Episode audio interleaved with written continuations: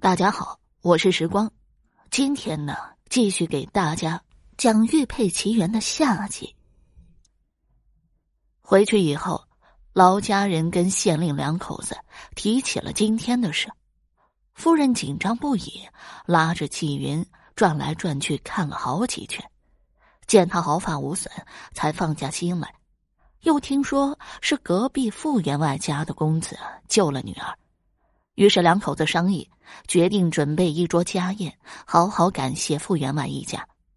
傅员外接到季家的请帖，欣然前往。他早就想去隔壁拜访，又怕被别人说成是有心攀附。季夫人一见迈进门来的傅承恩，眼前一亮，这孩子真是生得风流倜傥，一表人才。同样。傅夫人一见屏风后转出来的落落大方的纪云，也是喜欢的不行。两家夫人一见如故，携手坐在一起攀谈起来，言语之间都透露出想要结为儿女亲家的意愿。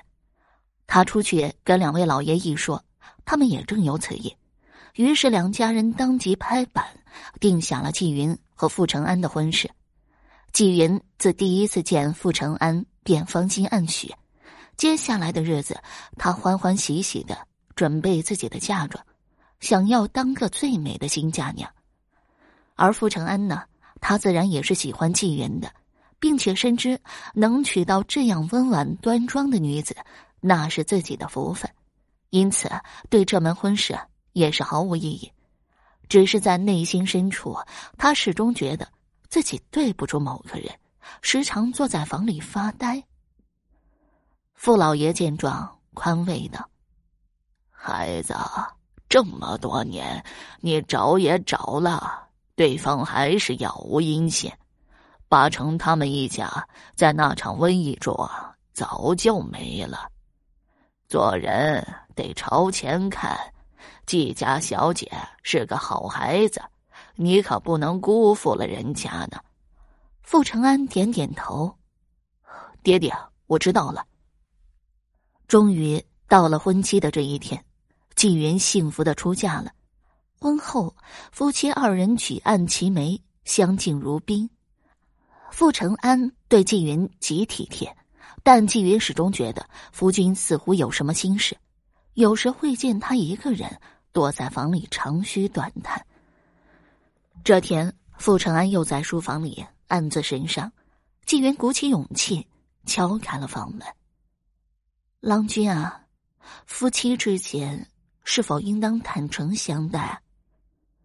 傅承安正色道：“这是自然。”那为妻为何总是见夫君一个人在书房里闷闷不乐？夫君有什么心事是不能跟为妻诉说的吗？傅承安知道。纪云是个倔强女子，如果一旦让她产生误会，那是十匹马也难以将她拉回头。他本就无意隐瞒，便拉着纪云的手坐下，诉说起了自己的身世。原来他并不是富家亲子，而是认领的养子。他原名胡家宝，家居随武县。后来天降灾祸，他跟随着父母投奔远方的表叔。谁知道没过几年，父母双双亡故，表叔家中困难，无力抚养他。恰巧同乡的傅员外家中无子，想要认养一个男孩，表叔就带着他去了傅家。傅夫人一眼就喜欢上了这个乖巧可爱的孩子，从此他就认了傅家二老为爹娘，改名为傅承安。他还记得以前在胡家时，父母给自己定过一门亲事，并且交换了玉佩作为凭证。长大以后，他曾经回随武县去找过，只是经过那一场天灾和瘟疫之后，以前的老街坊死的死，散的散，早已经是沧海桑田，物是人非了。随着傅承安的讲述，纪云的神情越来越激动。傅承安的话解开了隐藏在他心底多年前的一个谜题。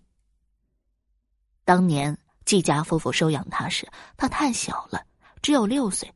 虽然在父母的讲述中，他知道自己是来自随武县，也记得父母的姓氏，但是对于当年一直照顾自己的小哥哥，他已经是完全的模糊了。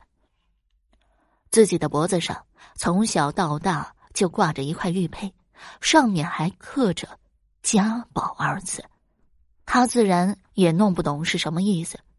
问母亲记事，他只是说帮自己洗澡时就发现挂在脖子上，季氏认为那是吴氏夫妻留给孩子的念想，就叮嘱他一直带着。自结婚之前，他才将玉佩取下，并作为嫁妆带了过来。想到这里，他猛地起身奔向了婚房。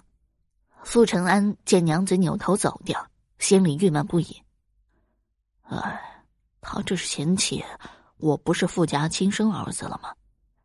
片刻，纪云又双眼通红的出现在书房门口，手里捧着一个小锦盒。夫君啊，你说你以前的名字叫胡家宝？是啊。那你可记得，给你定亲的小姐叫什么名字？傅承安痛苦的闭上了眼睛。当然记得，当时父亲特意买了一对鸳鸯玉佩，一块刻上我的名字家宝，一块刻上了他的名字青衣。听闻此言，纪云用颤抖的双手打开手里的锦盒，一块鸳鸯玉佩正躺在盒子里，背面刻着两字。家宝，父亲啊，我就是青衣呀！傅承安惊得目瞪口呆，他赶紧从抽屉里拿出一块一模一样的玉佩，玉佩的背面刻着同样的字体“青衣”。夫妻二人既悲又喜，抱头痛哭。傅夫人听到小两口的哭声，以为是二人拌嘴了，赶紧跑了过来。傅承安将这一切禀告给了母亲，傅夫人听后也是惊叹不已。世间竟真有这样的奇缘。傅承安和纪云深深的感叹：如若没有遇到纪家和傅家这两户良善之家，夫妻二人是绝对不能再重续前缘的。从此以后，小两口啊一直和和美美，与人为善，并且晨昏定省，尽心尽力的。报答两边老人的抚育之恩。好了，这个民间故事我就讲完了。如果你还对其他民间故事感兴趣的话，点个关注，来个赞，我接下来将会为你讲更多、更加精彩的民间故事。